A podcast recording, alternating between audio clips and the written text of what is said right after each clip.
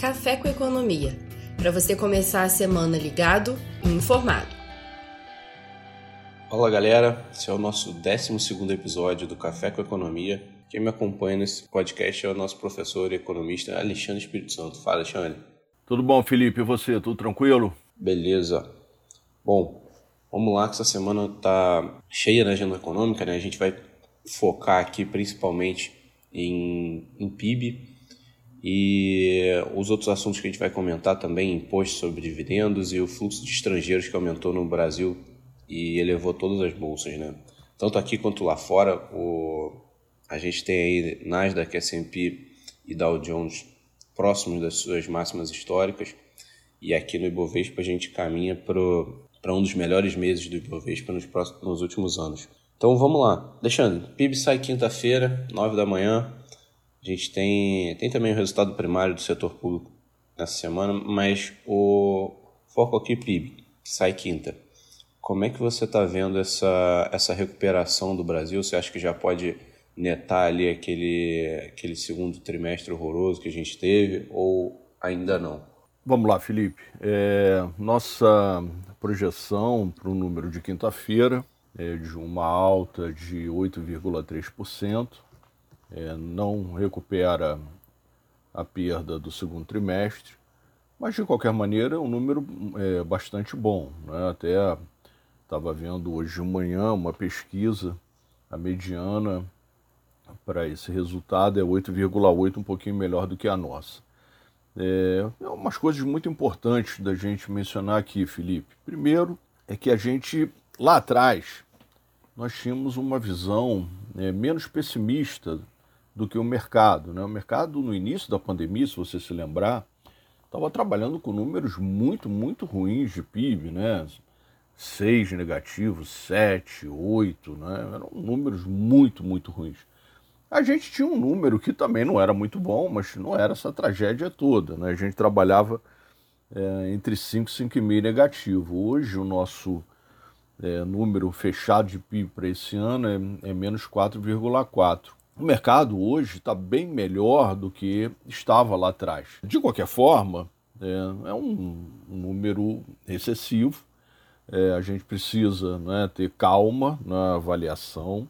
É, muito foi influenciado pela pandemia, evidentemente, mas também não é para a gente sair, não é comemorando, não é se vier um número é, alto como esse, porque simplesmente o que está acontecendo é tentando voltar ao lugar aquilo que o vírus né, desarrumou. É, o ponto todo é o seguinte: né, esse ano vamos ter esse né, número negativo e o ano que vem? Qual vai ser o PIB do ano que vem? Então, a gente aqui na Orama está trabalhando né, com crescimento no ano que vem em torno de 3.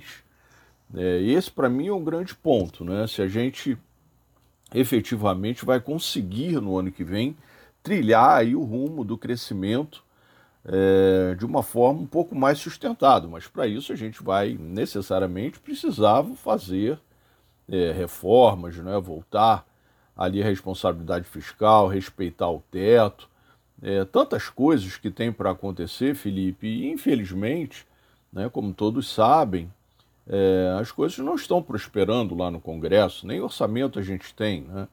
Então tivemos ontem o segundo turno das eleições.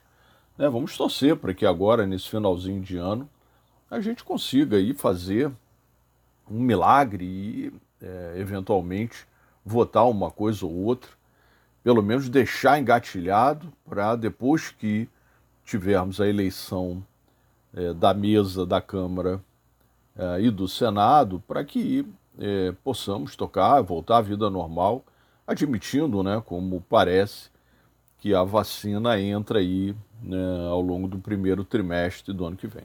Entendi. E Alexandre, você pode, assim, para tentar ajudar aqui, é, explicar para a gente um pouco de como você chega nesse, nesse número de previsão para PIB? Como é que é um pouco da, da didática ali, de como é que você chega nesse número? É, no fundo, o que, que é, o PIB representa? É, o PIB é um número que os economistas medem é, através né, de uma instituição, do IBGE, e nós que trabalhamos no mercado estimamos. Né? A gente pode olhar o PIB sob três óticas, né? são três óticas distintas de ver um mesmo número, né? uma identidade contábil. A gente pode é, olhar o PIB sobre a ótica é, da produção, onde é, nós medimos o que foi produzido né, no setor do agronegócio, na indústria e no serviço. Podemos olhar o PIB sob a ótica da demanda, onde nós olhamos o consumo dos diversos agentes.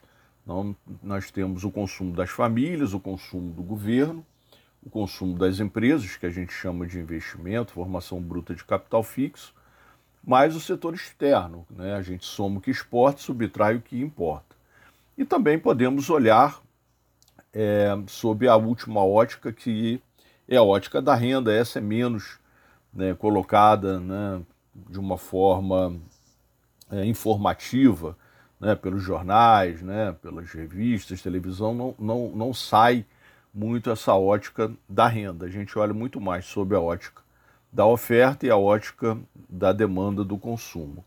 É, o que a gente faz, portanto, Felipe, é tentar, através de alguns modelos aqui, né, a gente que é economista trabalha com muito modelo, modelo econométrico, para tentar, através é, dessas ciências, né, usando muito estatística e matemática, fazer essas projeções. Então, vamos admitir que o PIB, sob a ótica do produto, seja composto, vamos falar é, em números redondos, né, 75% é, de é, serviços, 20% de indústria e 5% de, é, do agronegócio.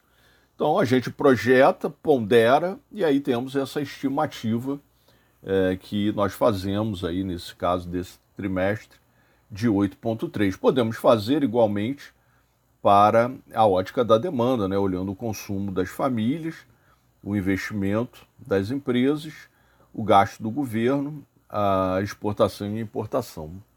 É, em linhas gerais, é dessa maneira. Perfeito, Alexandre. Muito obrigado.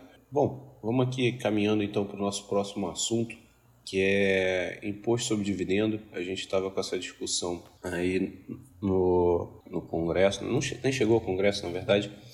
O Paulo Guedes estava com essa ideia, agora foi um pouco. tinha sido um pouco deixado de lado, agora parece que pode voltar a caminhar depois das eleições, né? Acho que grande parte do esforço do, do governo como um todo foi ali postergado um pouco por, causa, por conta das eleições municipais, mas agora a gente já pode voltar com alguma agenda em Brasília.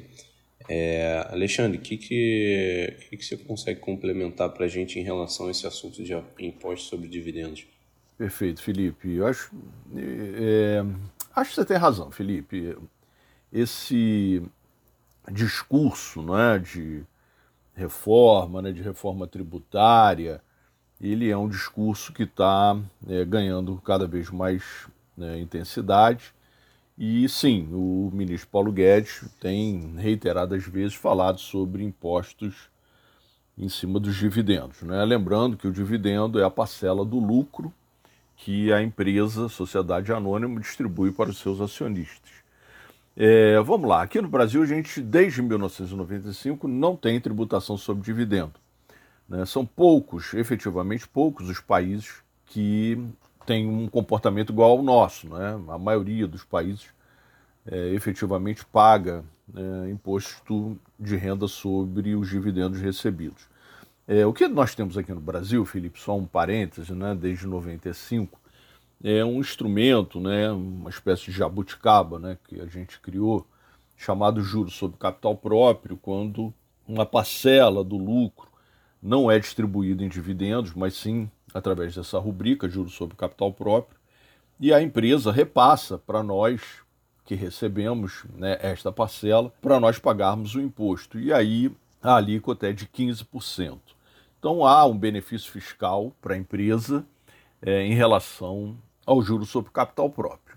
É, o que eu fiz aqui, Felipe, nessa semana, foi um estudo né, trabalhei aqui, numa, fiz uma planilha e tentei, através desse estudo, fazendo simulações, é, observar né, como é, seria esse impacto de uma tributação sobre dividendo é, para o investidor. Né? Então, admitindo que o investidor, quando compra ação, é, ele tem dois, duas motivações. A primeira delas, evidentemente, o ganho de capital. Né? Compra a ação a 10 para ela ir a 11, e aí ele ganha esse um real, que é o que a gente chama de ganho de capital. A outra é receber o dividendo. A gente pode olhar o dividendo né, sob diversas óticas, mas uma que eu gosto muito e o mercado olha é o chamado dividend yield, quando você pega o dividendo e compara em relação ao preço da ação. Né? Então isso vai dar uma relação percentual. Então, no fundo, Felipe, o que acontece é que o investidor, quando compra ação, ele tem essas duas parcelas, o ganho de capital e o dividendo que ele receberá por conta das operações que a, que a empresa faz. É, o, a simulação que eu fiz tem esse intuito né, de tentar mostrar é, o quanto seria, admitindo uma alíquota de imposto de renda para o dividendo em 15%, né, simplesmente para mantermos o padrão, já que o juro sobre capital próprio é 15%, é, se nós fizermos né, essa hipótese, é, para mantermos, Felipe, o mesmo dividend yield da situação atual, ou seja, não pagamos imposto, né, a alíquota é, das empresas que pagam imposto de renda sobre é, o lucro real é 34% na hora que você soma imposto mais CSSL. Né? Se você pegar o 34%, e reduzir esse 34% para é, uma alíquota, e é, veja, Felipe, é muito forte isso que eu vou dizer, uma alíquota de 22%, é, admitindo 15% em cima de, da alíquota, né? admitindo que o juros sobre capital próprio será replicado para o dividendo, você terá é, uma troca entre 6 por meia dúzia. Ou seja, eu vou precisar dar uma pancada para baixo na alíquota do imposto de renda das empresas para que eu tenha um dividend yield similar, para que isso não é, provoque né, para o investidor é, uma perda na sua rentabilidade esperada. Todavia, não é, Felipe? Tem muita gente que acha até corretamente que diz o seguinte: bom, mas na hora que você é, diminui a tributação sobre as empresas, elas vão investir mais.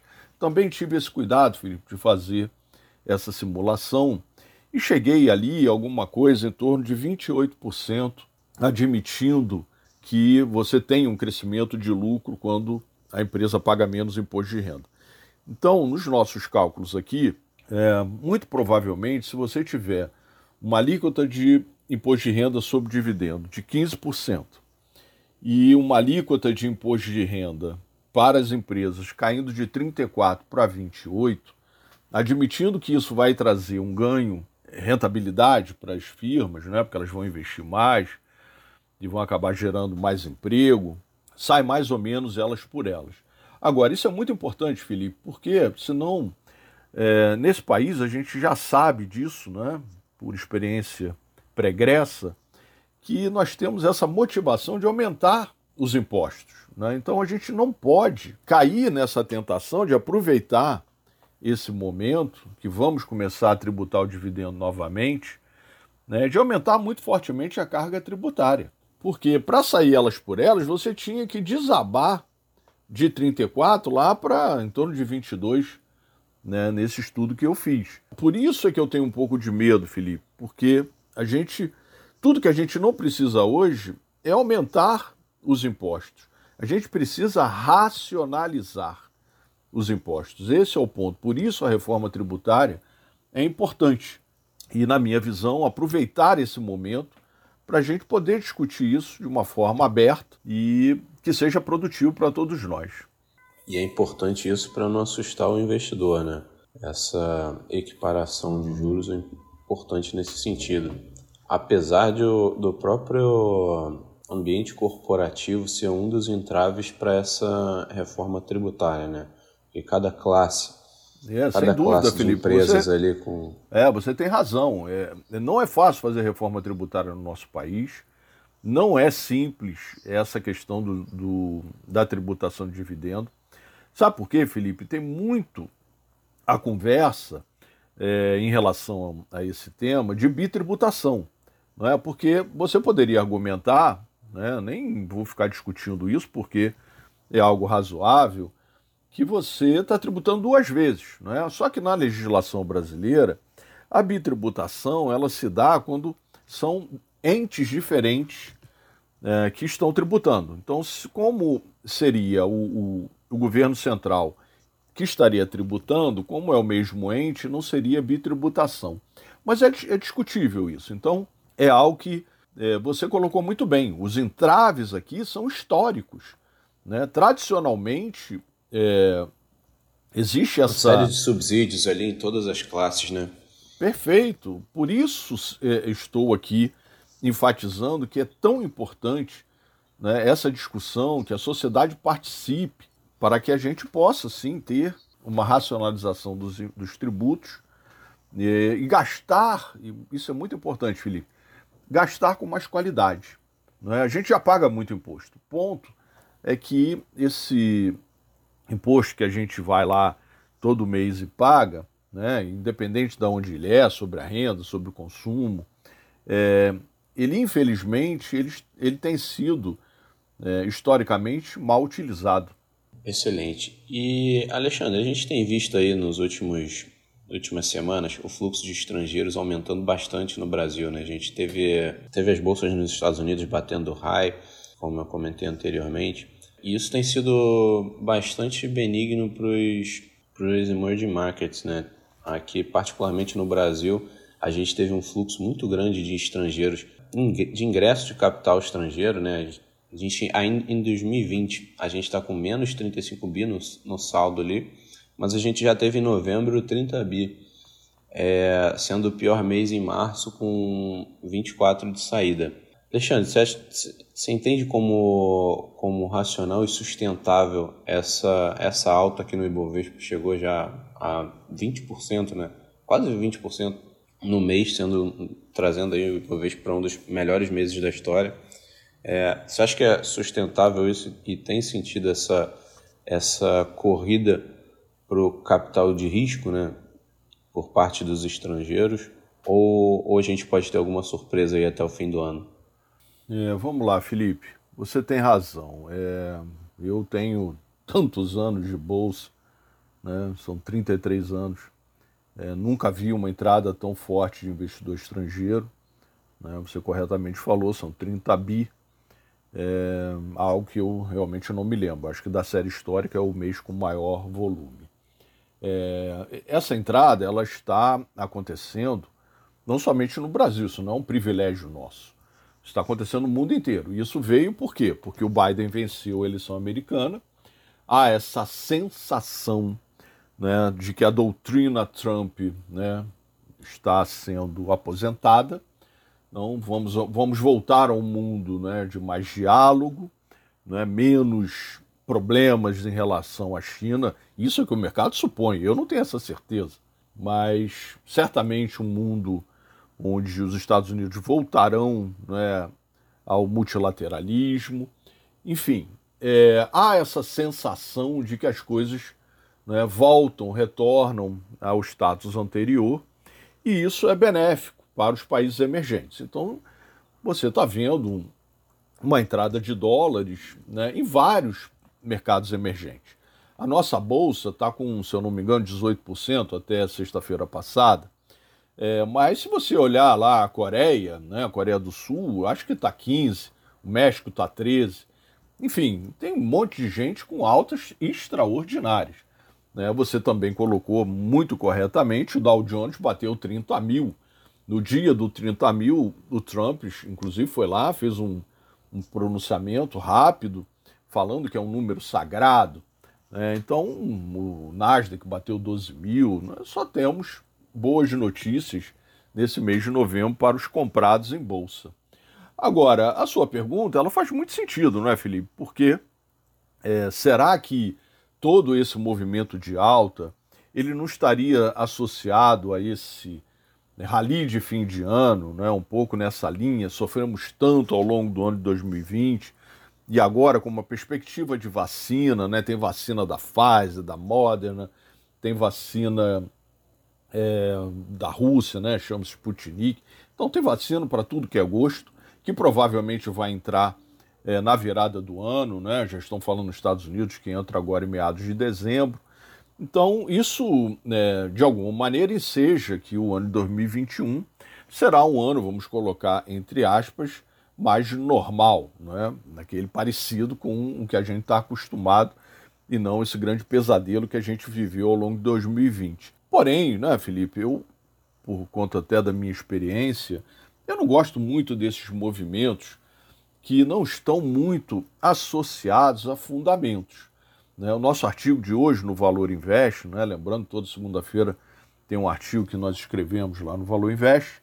Eu falo um pouco sobre isso, né? o que aconteceu lá atrás, há muitos anos atrás, quando os mercados eventualmente ficaram numa mistura de euforia com otimismo, né? eu gosto de chamar isso de euforismo, né? quando você começa a olhar os indicadores que estão efetivamente sinalizando é, que o mercado eventualmente não está barato e é, os investidores começam a dar de ombros, né? eles não ligam é, para esses indicadores achando que a situação é, vai permanecer é, eternamente desta forma. Né? É, a gente também não pode esquecer, Felipe, Felipe que a escolha, né, a provável escolha, é o que está pelo menos indicado, da Janet Yellen como secretária do Tesouro do governo Biden, é algo que trouxe também muita esperança para os mercados, porque a Janet Yellen tem realmente uma experiência muito grande né, como presidente do Fed na época da crise de 2008. Né? Ela ajudou muito, né, depois do Ben Bernanke, né, quando ela assumiu a presidência do Fed, aquela recuperação da crise de 2008 foi uma crise muito importante é, que nós né, ainda de alguma maneira vínhamos sentindo seus efeitos até pouco tempo atrás. Então a Janet Yellen, sem dúvida, pode ajudar ao Fed agora como secretária do Tesouro né, nesse objetivo né, de fazer uma condução é, do retorno né, à vida normal. E isso também ajudou esse movimento. Mas, sem dúvida, Felipe, não acho que seja para a gente é, acreditar que está tudo normal, né? que uh, a situação já virou. Né? A gente não pode esquecer o que está acontecendo em relação uh, aos países uh, desenvolvidos, aos Estados Unidos, especialmente, à Europa. É, nesse momento, em relação à doença, né? você tem casos, os, a volta, o retorno a essa segunda onda, ela está muito forte lá fora. Né? Os hospitais americanos estão abarrotados, né? com, inclusive agora, né, uma perspectiva de piora por conta do Thanksgiving, que é um, uma data né, muito importante para as famílias americanas, eles se reúnem. Então, é, há uma perspectiva, tomara que não aconteça, de um recrudescimento da doença nesse final de ano. É, muitos estão, inclusive, pedindo para as famílias americanas no Natal tomarem muito cuidado. A gente está percebendo um pouco aqui também, Felipe, um aumento de casos, mas eu nem gosto de falar de segunda onda, porque na minha visão a gente nem encerrou a primeira, né? mas e, também está acontecendo aqui o que é muito ruim. Então, é, nós aqui estamos com o Ibovespa trabalhando com PL, né, os PL correntes é, de 18. Isso não é historicamente caro, porém, olhando os desafios que nós temos, não é nenhuma barganha. Né? Então é preciso ter cuidado. Então, na minha cabeça e a minha experiência nesse momento, né, o que os meus cabelos brancos estão dizendo para mim é o seguinte: vamos ser seletivos. Né? Não vamos comprar qualquer coisa né, naquela ideia de que a compra e esquece. Não penso que seja a melhor estratégia. Né? É melhor se aconselhar, entregar o investimento a um gestor experiente, que tenha track record, né, que tenha histórico, para que você eventualmente não se decepcione, tenha uma má experiência, um ano já tão complicado, né, e agora sim a gente, com essa onda de IPOs, que nós tivemos em 2020, muitos, é, muitas pessoas físicas entrando na bolsa, eu vejo isso com muito bons olhos. Porém, é preciso ter cuidado nesse momento, Felipe. Excelente. Bom, com isso a gente encerra aqui o nosso podcast de hoje. Alexandre, obrigado pela aula, é, obrigado a todo mundo. Algum recado final para quem nos ouve? Bom, Felipe, é, eu enxergo esse momento, né, a gente está quase entrando em dezembro, né, o, último ano, o último mês do ano. É, eu enxergo esse momento como um momento de oportunidade. É, terminou a eleição, é, acredito que a gente possa agora, né, sem essa questão política, voltar os olhos novamente para as reformas. É, aqui no Brasil as coisas sempre são mais complicadas, daqui a pouquinho tem Natal, o recesso está marcado para dia 18 de dezembro do Congresso. É, existe uma ideia né, de suspender o, o recesso em janeiro. Né? Então, a minha é, expectativa é que nos unamos né, em, em, em, direção a um 2021 melhor. Né? E para isso é preciso efetivamente que a sociedade né, pressione o Congresso para que efetivamente voltemos àquele trilho né, do ajuste fiscal que estava em curso quando o vírus veio para bagunçar tudo. Né? Perfeito. Bom, para quem quiser ficar mais antenado ainda no mundo dos investimentos, lembra de assinar o nosso podcast, de seguir a gente nas redes sociais. A gente está no Instagram, Orama Investimentos, tudo junto, ou no site orama.com.br também. Então é isso, galera. Aqui a gente fica de olho nessa semana no PIB e bons investimentos. Até a próxima semana. Um abraço. Tchau, pessoal. Um abraço.